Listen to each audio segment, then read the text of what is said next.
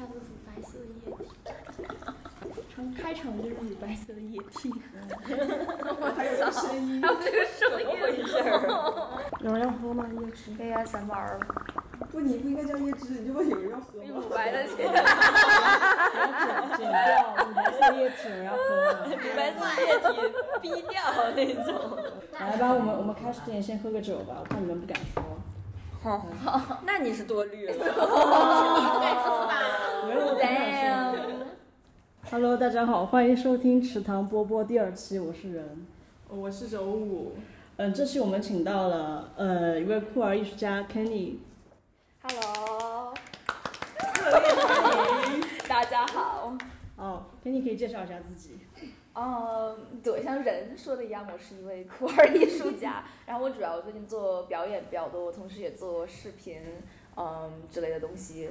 那你之前做表演的话，一般是在哪些地方做表演？我回国之后就在招待，然后电梯，然后之前在那个 X 美术馆，就是北京有一个新开的比较针对年轻群体的一个美术馆，然后做过一些演出。然后之前我在纽约上学嘛，然后那边就是也是给就比较地下的场所，好地方。对呀，有一个好地方，演出比较多。然后对，偶尔也会给稍微稍微正式、略带正式的实验性艺术场合那样的地方做演出。哦，所以我之前有跟你聊过，就是你之前有在嗯国外的时候有在一些库尔拜派对做过一些演出，是吗？对对对，对，你可以和和大家分享一下，就是你之前去的，比如说一些让你很深、印象很深的一些库尔派对吗？在纽约？哦，我记得反正纽约有 有有一个派那个派对那个标签 label 就是专门是做就是做拉拉的，然后也不一定大家都拉拉，很多人大家就性别认同的不太一样嘛，但反正就是觉得可能跟这个名字挂点边的人都会去。然后 他们那个就特别，就每次人特别多，然后就知道这个群体就就很大，所以就每次就光去这件事儿，觉得哦大家都在啊那种感觉，就挺高兴。然后一般你都会看到一些就比较熟悉的面孔什么的，嗯，然后对，然后我记得特就是有一回，就他们在一个在 Ridgewood 就是比较偏的一个地方，那边一个地下的空间坐，然后外面就是马路嘛，然后结果就是就是。到半夜两三点的时候，大家都去马路上开始踢足球，然后就特别可爱，就是一帮就是嗯，对，看起来就挺弯的人，大家 在马路上半夜踢足球，然后在旁边都是那种，对对对，特别老的那种街道，然后谁带的足球啊？我也想，好问题哈，对，反正对，都特别快乐。然后还有一些其他的，我之前给你讲过的，嗯。我特别喜欢有一个一个算厂牌吧，叫 Dis Cakes，然后他们主要是做就是少数群裔的酷儿这样的一个方向，然后可能主要推就是黑人和拉丁裔的 DJ 还有表演者这样。然后每次他们的 party 就是因为大家的装束都特别的牛逼，然后所以每次去的时候就是欣赏美丽的酷儿世界那种感觉。嗯，然后就是他们有就是很明确的就制定规则，就关于大家都必须要互相包容这样子。然后他们肯定说，他们他们说的会比我说的要好很多。嗯，所以去那边就会有一种非常放松，你可以什么样子都可以，你可以就穿的就特普通睡衣就去，然后你也可以就是穿的你自己最狂野的样子都可以，嗯，就很放松。他们是不是玩的就还挺开？挺啊，对对对，就他们一般都是有那种有 go go dancer 嘛，然后就是一般到中间大家稍微更作一点的时候，就会有人在那里跳跳电臀舞什么，然后大家都会往他们内裤里塞钱，然后一般就是就是你挤不到那个塞钱的地方，你知道吗？每次我都特别远，然后就是往那里面使劲儿看，然后都够不着，然后有钱都没有地方塞。虽然没那么多钱吧，但是我就是嗯，希望有机会可以去当那个被塞钱的人，我就太乐了。我好像是这种拉拉派对啊，但是就是国内的感觉，拉拉好像是更就是很放不开的一个。国内的拉拉对是太禁欲了对 对对，是。对，那你去过就是国内的一些酷儿派对吗？哦，我之前我给东宫西宫演出嘛，然后这个就是怎么说是找酷儿艺术家是，然后我觉得来的人好像是就是什么样的人都有，又不光是酷儿，有很多就是直人会过来的感觉。嗯，但我觉得就怎么说，他们做的还是蛮不错的，就是因为我在那个空间做表演，我不会觉得我不安全，然后我也就是很愿意去释放自己这样子，因为还是有，就是我觉得至少来的人里面有很大一部分是非常包容，还有非常支持那个表演者这样子，就是你干啥大家都很很高兴、很来事儿的样子。嗯，然后还有呃 HTTP 嘛，在上海，哦你们跟他们也合作过，之前跟他们做演出，来的都感觉就是会更加的放松一点，对我来说，因为可能是跟我自己的性别认知更类似的人群那样子，嗯，然后还有一些可能比较老一点，像美杜莎这样子的，对我来说可能有点太就是 gay gay man 那种感觉，上次美杜莎也来成都，确实就是哦很多，就 gay 就我稍微有点尬，觉得虽然跟就是跟 drag queen 玩儿挺高兴的，但是就是不是我的群体，稍微有一点对，但他们能做这么久也蛮蛮厉害的，嗯。所以你觉得就是西方这种酷儿俱乐部文化和东方的就是最大的不同是什么？嗯，我觉得我不敢说西方和东方吧，反正只我因为只知道国内和美国这两个地方嘛。嗯我觉得因为国内比较新吧，这种文化还是，所以大家还是在一种摸索和就创造这种感觉。然后，嗯，对于纽约来讲，因为他们有这个这种俱乐部文化的历史比较长，所以就是，嗯，最开始我觉得可能纽约那边的俱乐部文化就也不光是属于酷儿，也包就是包括很多就是像跟那种什么安迪沃霍之类的那种，就他们那种比较，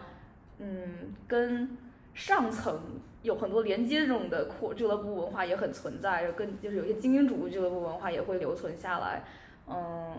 然后同时又有特别地下，就是专门就是一些当时不会被社会认可的人，就是自己自己为了自己的快乐，然后为自己的释放，然后做的这样的派对，我觉得他们跟纽约有一种这种这种两个东西冲撞的感觉在里面，就是嗯，然后大家也都会经常因为这个历史背景，然后有很多这方面的讨论，或者是说就希望自己在做派对的时候可以把这样的讨论包含这种思考包含在里面，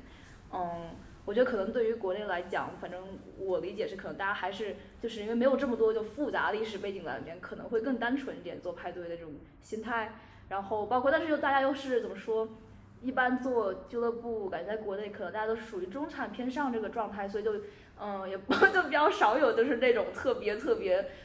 艰难处境的那种、那种人生背景吧，就比较少有，也不能说都没，也不是不能说全部都不是。嗯、对，就之前我们，我之前跟人聊到，就其实我们被保护的还蛮好的。对对，对，咱们属于一个稍微更加就是有特权的一个群体，可能就相对一些最开始做地下酷儿派对的人，在纽约的话，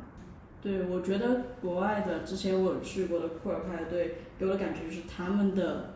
凝聚力就是更像一个家庭，就是你在进入这个派对之后，嗯。国内我就感觉就是大家会比较，就是可能单纯的派对吧，就是没有那么的归属感的体现，好像没有他们那么的强的感觉。我个人的感觉是这样子。问问我们的西北猛一，但是其实我去酷儿派对，其实去的很少很少哎。嗯，我唯一去过的，我在我之前在上海的时候从来没有去过，然后我是去成都的时候第一次参加的是，嗯，然后后来去了一次，我体会不是很好。我当时就觉得，我靠，这是什么酷儿派对啊？有没有搞错啊？全部都是直男直女在里面，不知道在搞些什么，就完全没有那样的氛围。然后当时也观察了一下整体的一些人群什么的，觉得，嗯，就是大大的问号。然后待了大概半个小时就出来了，体验不是很好。所以后面去池塘的时候，我觉得就很开心啊，嗯。对，反正我觉得这位朋友的离日朋友，就是每次在池塘派对都是那种冲锋陷阵，在舞池的最前线，真的。然后我我每次我我真的真的每次每次在池塘，就是我进去跳舞的时候，真的很喜欢站在他的后面，然后整个注意力都在他的身上。不愧是猛一，不愧是猛一。对，因为因为我自己本身是很喜欢蹦迪，嗯，然后我自己最喜欢最喜欢蹦的是 techno techno 一类的东西，然后但是现在的话，我自己也做音乐嘛，自己也做一些硬件的 live，现在是不太喜欢那种锤得很重很重的东西了，现在可能自己会做一些比较有故事性一点的那种内容性的一些的那种大的场景的这种 live。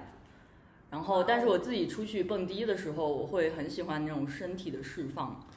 因为是我觉得在跳舞的时候，对于我来说，我可以完全的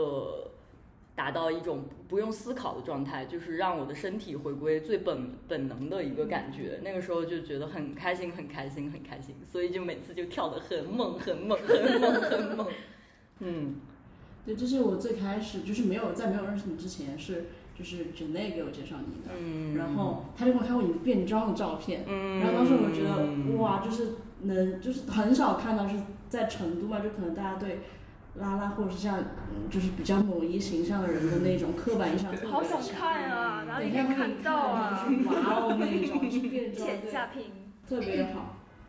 那那所以你之前说就是你来吃糖，就是会感觉跟之前的有一些不一样，就或者嗯，就是很不一样。首先，我觉得第一点就是很有仪式感吧，就是包括你们对整个派对的布置啊，还有那些呃设置的一些 rules，我觉得都非常的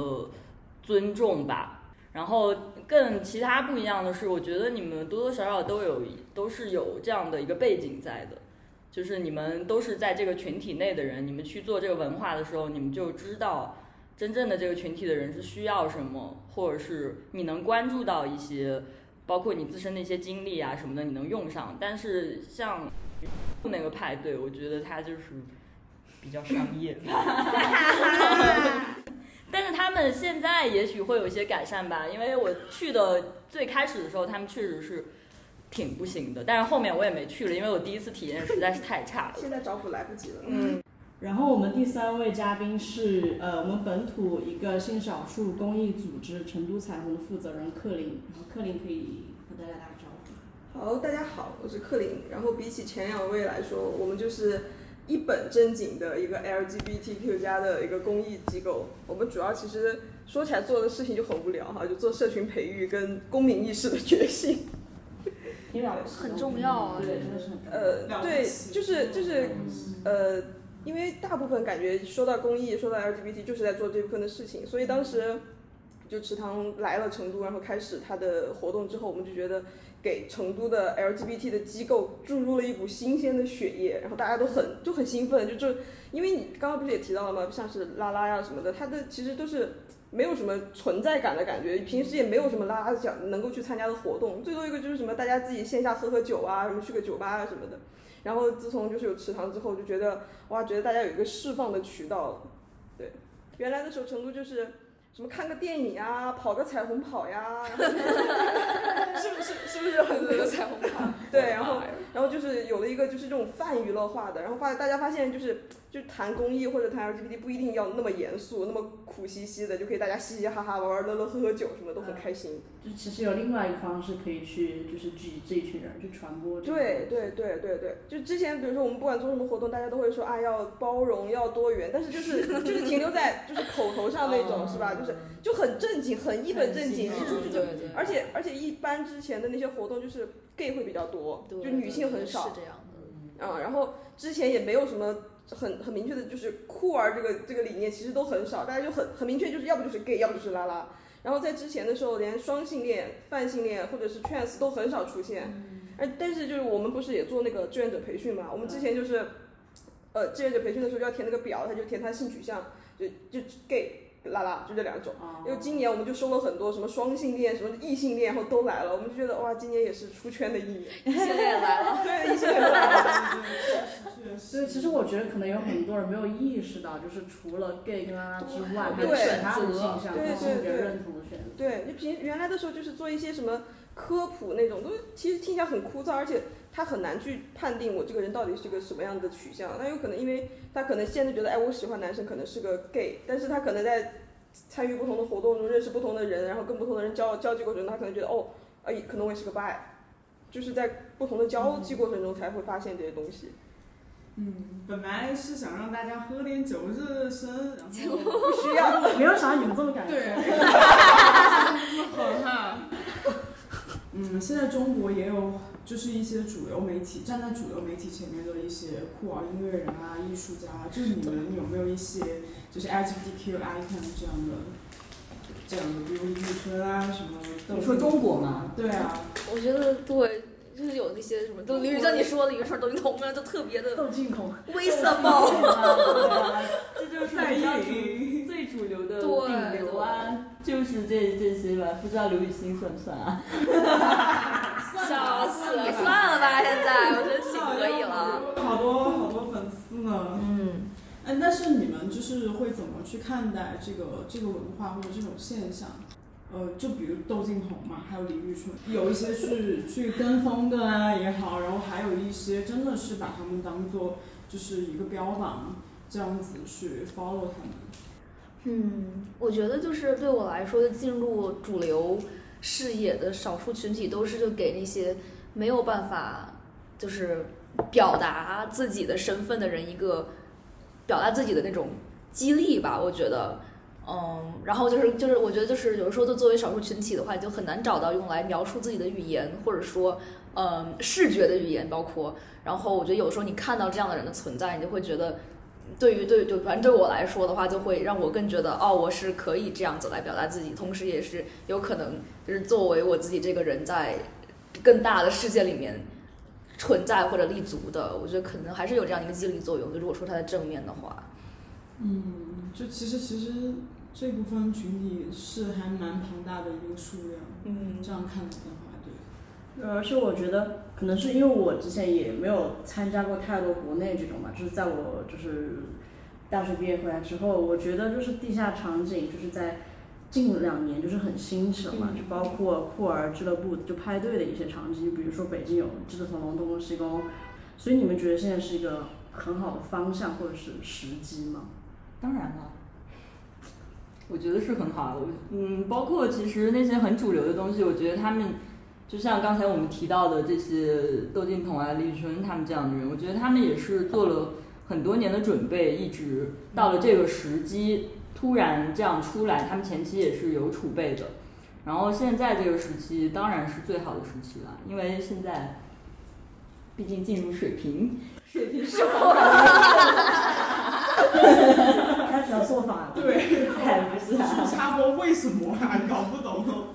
就是平时喜欢看看点星座，在女朋友的影响下啊，偶尔有有所涉猎一些。但是其实我我认为这是一个整体的一个嗯大的方向吧，就是很很多年前这样的文化其实就已经存在了，但是呃随就是那个时候没有一个孕育的很好的场景，很多人他们对于这个东西还是很排斥的，但是现在很多嗯。很多小孩儿啊也好啊，或者是一些青少年啊什么的也好，他们成长在了一个已经孕育出来的背景下了。他们对于这些东西来说，他们可能觉得，哎，已经没有那么奇怪了，反而会觉得，OK，那我们也这样来试试，或者怎么样，就变得好像可以接受了，不像之前都是那种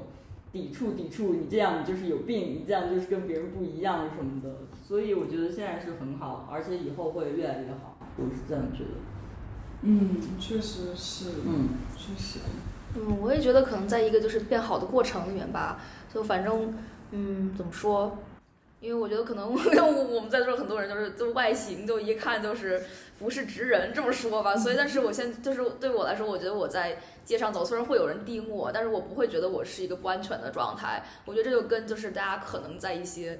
嗯，主流的媒体呃上面看到过类似这种形象的人有关系，他们会觉得哦，这是一个可以接受的东西，而不是说呃应该把我给抹杀掉那样子。所以我说，我觉得这这方面的话，我觉得我对这种嗯所谓的代表就是 representation 还是有感激在里面的。我觉得可能需要做的话，就是让这种会更多元化吧，这种这种代表性的人物，因为现在可能就就我们屈指可数嘛，就是就是媒体里面会见到的性少数的。嗯，人，然后包括我觉得对他们的性取向、性别身份之类，就是一般都是很少有任何公开的探讨，就只有是就比较那种小的怎么说，就八卦的新闻这样会有，但并不会说就是说在某个新闻上面说啊谁谁是一个拉拉，然后 然后就不会有这种情况发生，就是但我还就挺希望都可以懂的人自然对，就是这种 有一种还是有一种打暗号那种感觉，然后我觉得这种还是处于一种就是虽然说他们在主流媒体上，但他们还是处于一种。一种类一种意义上地下的状态吧，就是他们的至少他们的性少数身份就属于一种地下的状态。然后我希望就是，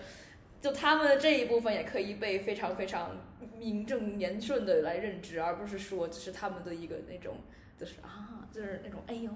给你给讲个八卦，说这个人有这么一事儿，就对我老觉得这种八卦这种状态，就是还是把它当成一个猎奇的事件来看待。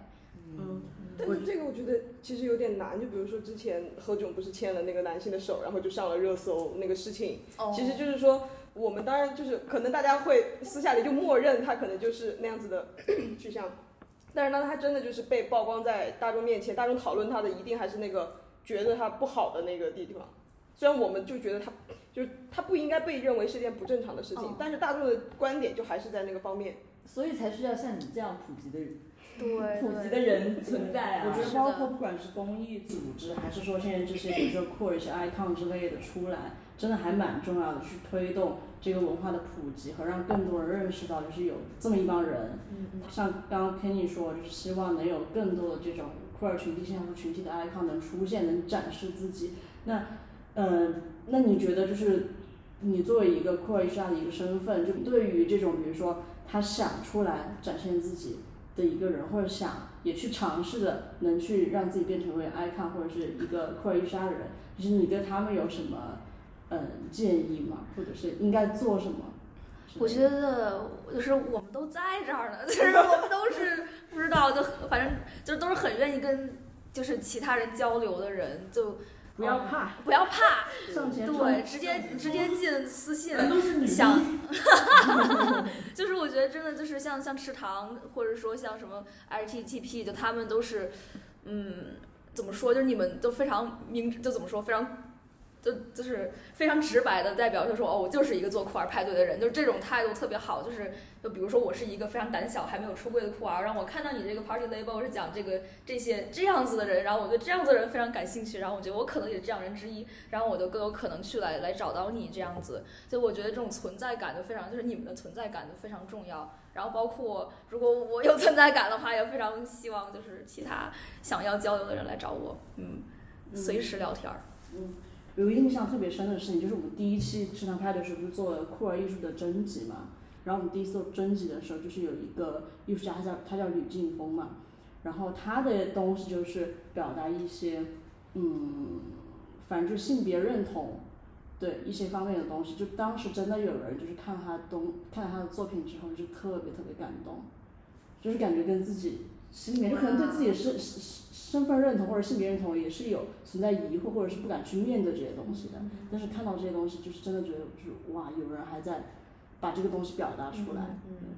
其实其实还挺多的，就很多人他其实可能处于迷茫或者是一些懵懂的时候，但是他看到类似于比如说一个派对出现了，然后大家都在做一个事情，他看到有人在做跟他就他不是一个少数或者不是一个异类的时候，他找到了跟他同样的人的时候，他的整个的认同感会非常的强。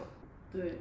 就是其实，在我们在做派对的时候，就包括接触这些东西之后开始嘛，就会发现，呃，很多比如说一些厂牌或者是一些人，他就会把这个 LGBT 当成一个财富密码的一个，就是来就也存在很多就是个噱头嘛对对对是因为环境就是这样子，就是现在就是有很多小孩儿，对不对？就是逢见你就说，哎，你这你你这个有点儿有点儿酷呢，你这个搞不懂呀，你这个是啥呀，什么什么的，就其实还挺挺怕那种，就是就反正在食堂就遇到很多，就是其实他并不是真正的想要去。了解你们群体，或者了解你这个人，或者或者说他想真正的跟你去沟通，他只是就是觉得，过来装个对他只是觉得你你啊你真酷啊，对这个事儿这个事儿很酷对，跟风的那种。嗯，对，就是觉得这个东西好像是就是很亚的一个东西，对然后把这个 LGBT 当做一个标签，然后蹭流量之类的。对对对所以就是面对这些是这样的。不是那么可能不是那么好的场景，你们觉得就是是为什么？或或者说你们觉得这种场景是对这个群体来说利大于弊，还是说弊大于？我觉得可能还是利更多一些吧，因为呃，至少他们觉得这些很酷，或者是他们愿意把这个标签往自己身上贴，这样也好。至少他有一部分是他首先是承认这个东西存在了，嗯，至少他首先不是一个很排斥的状态，我觉得就 OK。那么至于他后面，嗯，后面怎么样的话，这个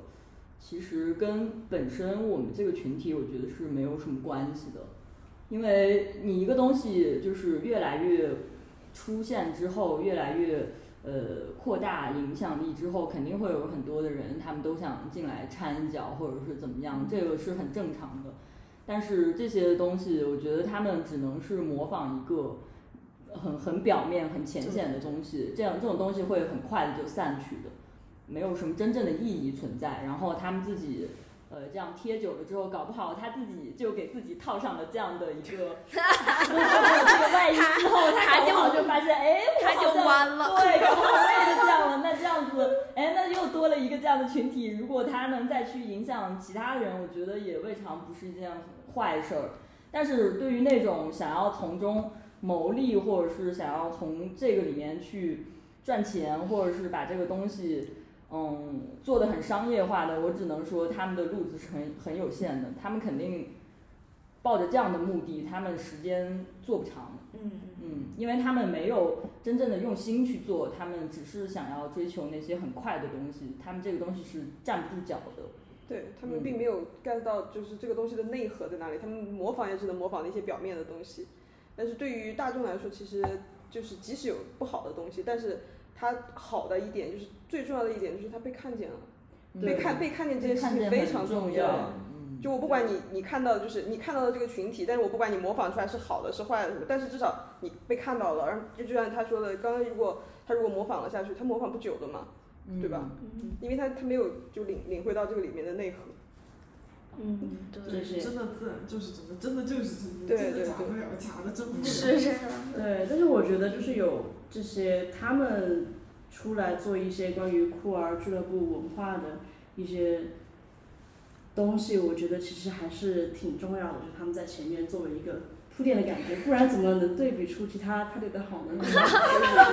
确实没错。不过我觉得就是说有反思的声音还是很重要，就不能说他们就随便玩就乱就玩跑了，你知道吧？就是，嗯，而且就是有些地方可能打着做 LGBTQ 的这个噱头，然后之后反而会有恐同啊之类的事情发生。然后说，我觉得这种时候就是就是。不知道怎么说，就虽然说整体来讲这个趋势就利大于弊，但是说就有这种情况发生的时候，我希望这些嗯场所可以就比较有自知之明一些，就是自己是在以这个群体来谋利的，然后自己就是应该做更多的行动来保护这个群体，而不是说在他们受到伤害的时候就是置之不管这样。就是我不否定你用这个来赚钱有什么错，因为你毕竟需要就是一个商业的目的去维持嘛，但是我希望你在。呃，拿这个群体作为标签的来赚钱的情况下，可以保证这个群体在你的这个派对上是受保护的。是的，是的。你至少要为他们考虑到这一点。对对对。然后，所以我其实很好奇，就是克林作为一个公益人，你认为俱乐部文化相较于公益或者其他方式是怎么不同，就是作用于这个新少数群体的？呃，Kenny 说到就是。觉得做派对的这个群体可能是相比较而言受到保护的一个群体，但是比如说做公益的话，就我们就会接触到很多真的是比较底层一点的，然后可能真的是原生家庭，包括他自身都有很大的问题的，甚至说养活不了自己的都非常的多，然后自己心理上面有问题的也非常的多。但是就是那个时候就会觉得做公益这块就觉得很苦，就整整个群体看到的都是苦的，看到的都是这个群体走不下去了。然后一些面对不了的事情就是很很困难，但是当把这一群人或者说是呃放到派对里面，大家会觉得哎生活还是有希望的，就是就是会很开心。原来这么快乐呀！真的就就刚就像就像刚刚就是说的，蹦迪真的是一件能让人放空大脑、释放的一件事情。就虽然说呃也不是所有的人他都可能会接受，比如说那种很很很动感的一些场合，但是说实话，我我是觉得这种完全放空思想。然后去释放自己的渠道是很必要的，就要大家知道这个群体也不是光是，就是走投无路的那种状态，就是明天还是有希望的 那种感觉。对，刚刚也说了，这就是激活了一潭死水的感觉。就之前，比如池塘进来之前，我们也会觉得，就我们到底要做一些什么样的事情，做一些什么样的活动，才能够引起别人的注意，才能够让这个群体活跃起来。因为这个成都这个群体非常的庞大，但是日常活跃的其实。你也知道，就比如说我们一聚会什么就那么多人，然后就而且大部分都是 gay，然后就就就就是是真的是真的。然后我们其实一直也是通过想不同通过不同的活动，通过不同的内容，然后去辐射到不同的群体，因为他每个群体想要的东西不一样嘛。那派对这个，我觉得就是适合年轻人的，适合有活力的人的，当然不是从不是以年龄划分哈。嗯，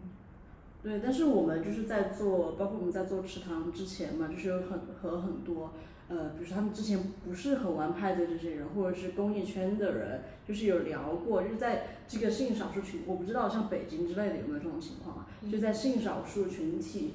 这个群体里面，就是各个圈子人都是分散开玩的，就是很抱团的这种现象，甚至是存在鄙视链，你知道的。所以你你觉得就是你在这个公益圈待了这么久，然后也看了很多，你觉得这种问题是在哪里？因为其实池塘最开始做派对的时候嘛，就是其实也希望打破这种圈子，就不要我们还是这群派对人在一起玩。其其实也很莫名其妙。我们上一周有一堂课，然后还在讨论，就是让他们列举了，就是成都有多少个女性的 LGBT 机构，然后只列了三个还是四个，然后剩下可能将近十个都是 gay 的机构，就就真的真的差异差异化很明显。哎然后妈呀！然后 gay 的活动又是什么呢？gay 的活动就是他们就是成都的 gay 吧嘛，然后他们桌游，然后就是日常的一些喝酒啊聚会啊，然后拉拉没有。哪里了？不玩。对对，去年就是我们我自己还策划了一个，怎么了？我去年 我去年的时候还自己自己策划了一个，就是策划了一个主题活动嘛。这个主题活动就叫拉拉，你到底想要什么？就我真的就是我作为我作为就是这个圈子内的机构的人，我都很想知道拉拉到底想要干嘛，他想要参加什么样的活动，他到底想要听什么东西，玩什么东西。我我之前去参加过他们那种那种那种拉拉的酒局，就 gay 拉拉的酒局，聊什么？聊前任。然后前任在桌上坐着，然后就是就是你参加一个拉拉的酒局，你真的就是要喝死在那里。但是 gay 就是你拿一瓶啤酒开始就扭着屁股到处去招摇了，然后他们就会说啊，你们喝你们就去酒吧花这么多钱啊？拉拉说不然呢？原来拉拉是一个很大的庞大的一个消费群体，拉拉是个买得起酒精消费群体快来嘛！就是 gay gay 参加一个聚会可能人均五十，拉拉就人均三百。我靠！我的天天，太能喝了。对对对。然后之前那个呃三月份你们不是也在办那个活动嘛？是三月份吗？哪个活动？哎，就忘了，就是就是当当场呃，对对，当场要送指套，还要做艾滋检测那个，哦对不对？嗯然后最最最最好玩的是，我当时不是发了你你你们给我发了那个邀请函在朋友圈嘛，然后就我们的志愿者，就我们的志愿者已经参加过志愿者培训的志愿者，然后跟我说，那克林姐你也要去啊？我说嗯，我说可能晚一点吧。他说会不会有危险呀、我说什么玩意儿？我说危险的。他说啊，他们要就是艾滋检测，还要发纸套。我说那是他们的活动内容、流程内容而已。就是你知道大家的知识普及到这个程度，我就觉得我们的志愿者培训白做。他们是以为我们是要现场现场爬结束之后，然后做检测。太远了，太远了。所以以为是我就想 orgy 所以说你想，就是参加过培志愿者培训的女孩子都会问出这样的问题，更何况就是那种其他的没有接触过这这种教育的人，他会怎么样认为这是一个什么样的 party，就可想而知了。其实，在那场派对的时候，就我遇到一个男生，然后他过来跟我聊天吧，他是一个人来的那场派对的。他跟我说，他说我最开始以为我来的时候走错地方了，然后我说为什么？他说我第一次看到这么多女生，因为可能他以前就是参加的就是那种去 gay bar 或者是那种拉拉的对很去酒局了。gay 很多的那种 party，然后我就说，我说我说没有，你没有走错地方。然后我说他告诉他，就是我们做这个派对其实不是说是一个同性恋派对，你只能是 gay 或者是拉拉才来，其实就是大家性少数群体都是性少数群体，就希望这些人能就是在一起玩，就是因为你可能不太了解其他的这么多这么多种类的一些文化，你可以通过这个派对去认识我可能有不同取向的一些人，然后通过认识他们去了解哦，原来还有其他的一些认知、一些取向。对，对所以说派对这个活动，在我这边就是觉得它是一个打破圈层的一个活动。对，就包括我们也在尝试跟一些公益组织一些联动嘛，就比如说之前也叫成都彩虹过来，就是呃做市集的摊位，对对然后和成都同乐站，然后和他们联系，提供免费 HIV 检测。但是我觉得肯定还有之后还有可以更多可以做的，就是通过这种派对的形式去拉近这个圈子的一些距离。那你觉得一个派对就可以还可以去怎么去改善这样的问题，就大家这种抱圈、抱抱团这种问题。其实我觉得就是酷儿派对的出现就已经刚刚才说了打破了这个圈层，但是哦我不知道其他的城市会不会有啊，但是成都我就觉得它的就是抱团的现象不知道为什么就很明显，而且不它的存不仅仅存在在酷儿群体，就是各个对 对是的，就是 gay 就是 gay，哦就是然后拉拉就是拉拉，然后除了 gay 跟拉拉，其他的就不知道在哪里。对，因为我经常听说，就是 gay 可能会就存在鄙视链嘛，gay 可能会鄙视一些 trans 或者是一些 drag 之类的，有有这种，但他们就不是真正的平等自由啊。对，我觉得他们之差别嗯。他们就是恐哦，是不，我觉得他们之所以会存在这样的一个鄙视链，首先就是他们对自己也是不够完全的自信。嗯嗯啊，如果他们是完全自信的一个状态，他们根本不会在乎你是是不是这样，或者你是不是那样。他们会这样的话，我觉得是因为他们的，就像为什么成都的那种 gay 就是总是都是很有自信啊，或者是怎么样？因为首先他们他们就是他们一开始这样的场所就很多嘛，给了他们这样发生的机会，然后他们不停的不停的有越多的人来参与进来之后，等于说他们掌握了某一种话语权。他们掌握了这种话语权之后，他们受了那些，其实他们不得不说，他们也受了那种所谓的那种社会的影响，社会的那种影响对于他们，他们就像是那种，呃，做不了主，在主流那边受了气，或者是怎么样，然后他们在自己的圈层内部又开始分裂。我觉得这个其实就是还是源于对自己的不自信，还有真正的没有被接纳，才会是这样的一个情况。然后我觉得就是像北京我我比较熟悉的那种，就是做公益方面的话，就是北童嘛。然后他们确实有做很多，就是就跟鸡兔、鸡兔同笼，他们会做很多联动。然后包括这回就是等于也同时跟上海那个 Vogue in Shanghai 他们一块儿做活动。所以我觉得大家肯定都是就是有这个希望，就是有不同的主办方加入进来的话，嗯，就会接触到不同的群体嘛。所以说，如果说我觉得，如果说比如说有某些就专门做针对 gay 的那些 party 的人，或者说有专门针对拉拉的 party 的人，或者这种场地方之类的，如果大家 能做一个快乐联动的话，说不定会打破一些这样子的边界感。嗯，但确实会有，嗯。我希望中国能有几个真正属于酷儿群体的派对，哦，不是派对，俱乐部，啊而不是真正的那种空间的，对，就是真正有这样的一个真正的基地的存在，然后这样子的话，相对来说，如果再能像刚才 Kenny 说的那样融合进来更多的大家一起来，这样子需要就是不停的去磨合也好啊，或者是怎么样也好，但是这样的一个场所，我觉得是非常需要的。但是现在国内俱乐部其实并没有一个真正意义上的这样的一个俱乐部的存在，他们其实呃虽然也很也有那种做就是比较 underground 的东西，但是其实他们的整体针对的群体还是一个呃大众群体吧，只是说那种大众群体里面会有一些哎喜欢听奇怪音乐的，或者喜欢听一些呃那种很很好玩的东西的人的存在，只能说是嗯，只能说是差点意思。我觉得，我觉得这个问题有一个就是很重要的因素，就是像之前跟你说的，因为国外他们酷儿俱乐部，因为有他们有很多历史背景在那儿，然后因为其实酷儿俱乐部文化产生是离不开这种社会对少数族裔啊、性少数或者是酷儿群体这种压迫和歧视，然后是在一个特定的环境和社会运动下诞生起来的嘛。但是，呃，因为中国酷儿群体的历史背景是不同的。这种文化就是源于一个西方的俱乐部文化，在国内的处境有什么关系？就其实其实这个文化也也说，嗯，就是可能说直白点，它也不是中国诞生的这样一个俱乐部文化。嗯，就这种情况下，就我们可以像就是国外学习些什么，然后我们自己又可以学，就是做些什么，然后让我们跟就是外界又会有怎样的一种联系在？我觉得咱们就是大家会做这种地下的派对，或者说像，嗯，我不知道不太确定，就是你做音乐的方向是地上还是地下，但是就是反正就觉得我们需要在这样子的一个环境中做自己的作品，或者说做自己的活动的话，其实很大一部分还是因为我们在一个更主流的平台上没有办法去发声。就比如说，我如果想要去做一个大电影，然后我说我想就想写关于 LGBTQ 的这种内容，那肯定不行。我跟你讲。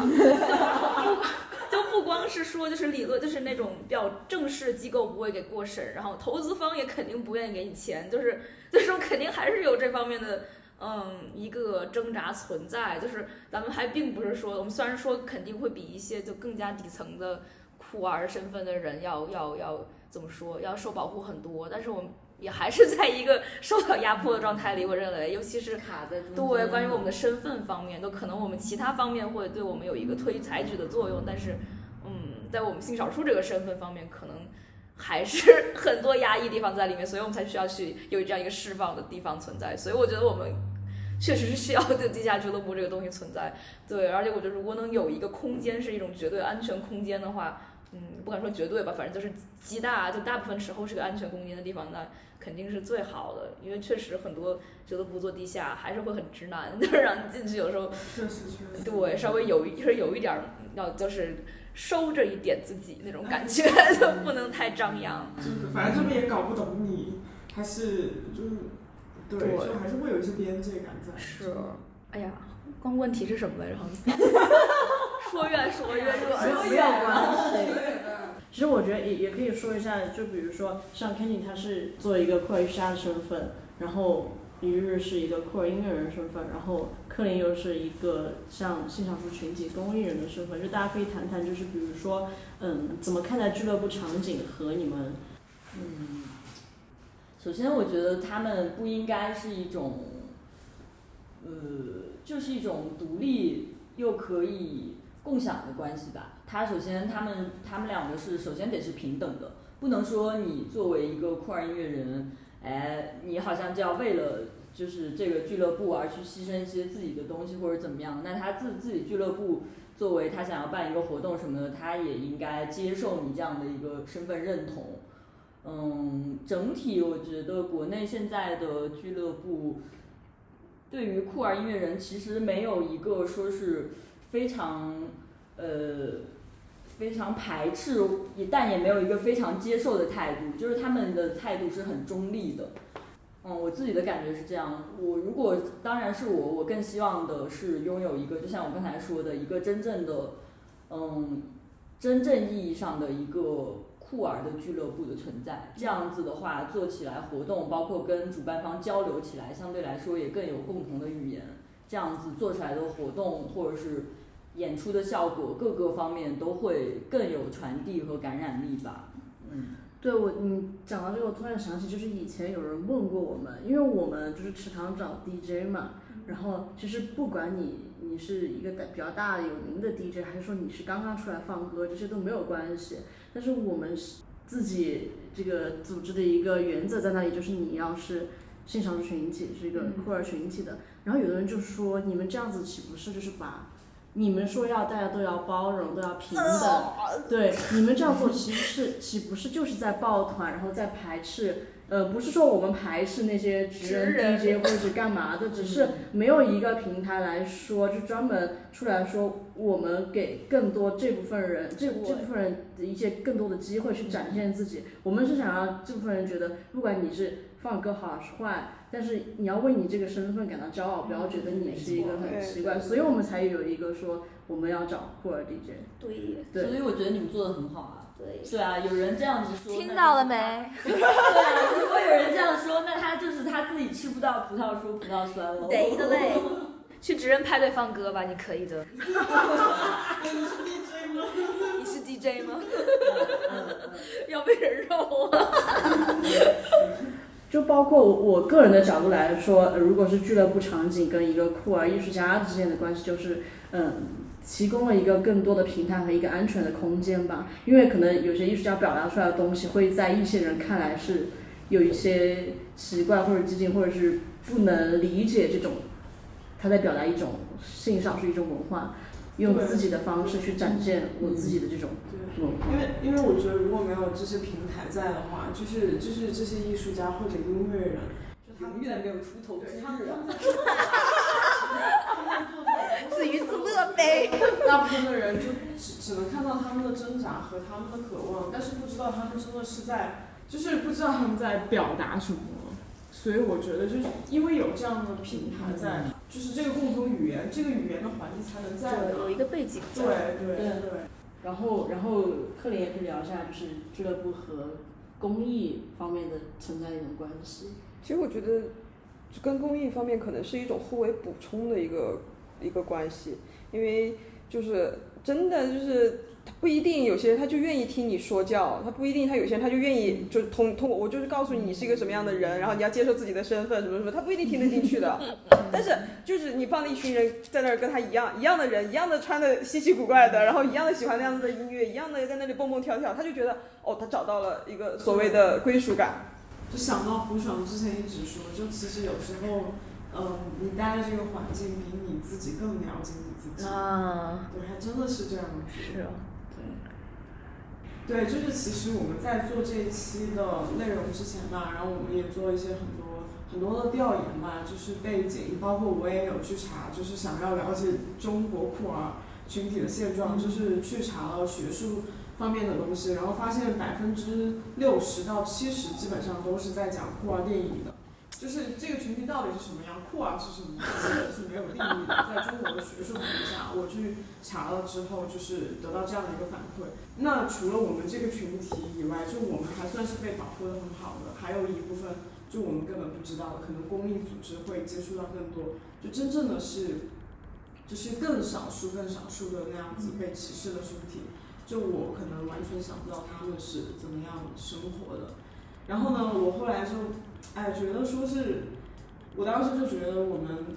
一定要进行下去，就我们可能还处在一个刚刚刚萌芽的阶段，就谁知道十年、二十年以后是怎么样的？中国的环境嘛，你们也知道的，就没有办法有什么巨大的，有一天可能做梦吧，没 有一些不一样的东西。然后我记得我当时看了一篇文章嘛。就里面有段话还蛮蛮想分享给大家的。他讲，酷儿社群有一个强大的修复网络，无论是结合无政府传统的一个社会网络，像他们会 Instagram、Telegram 建立一个互助小组。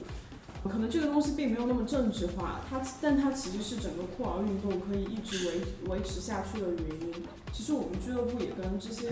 就是平台是一样的存在，我觉得。然后他说，因为你让一些都是被社会边缘化、排挤的人，去拥有一种可以建立自己社群的力量，尤其是他们重新定义了什么是关怀。哇，对，然后就特别想分享给你。不要觉得自己慢，你毕竟你查到的都是，比如说酷儿电影，他们是那个北京酷儿电影节都放了十多年了，然后你才能在网上查到他的消息。所以说慢慢做，总会有有点成果的。哎这公益困难。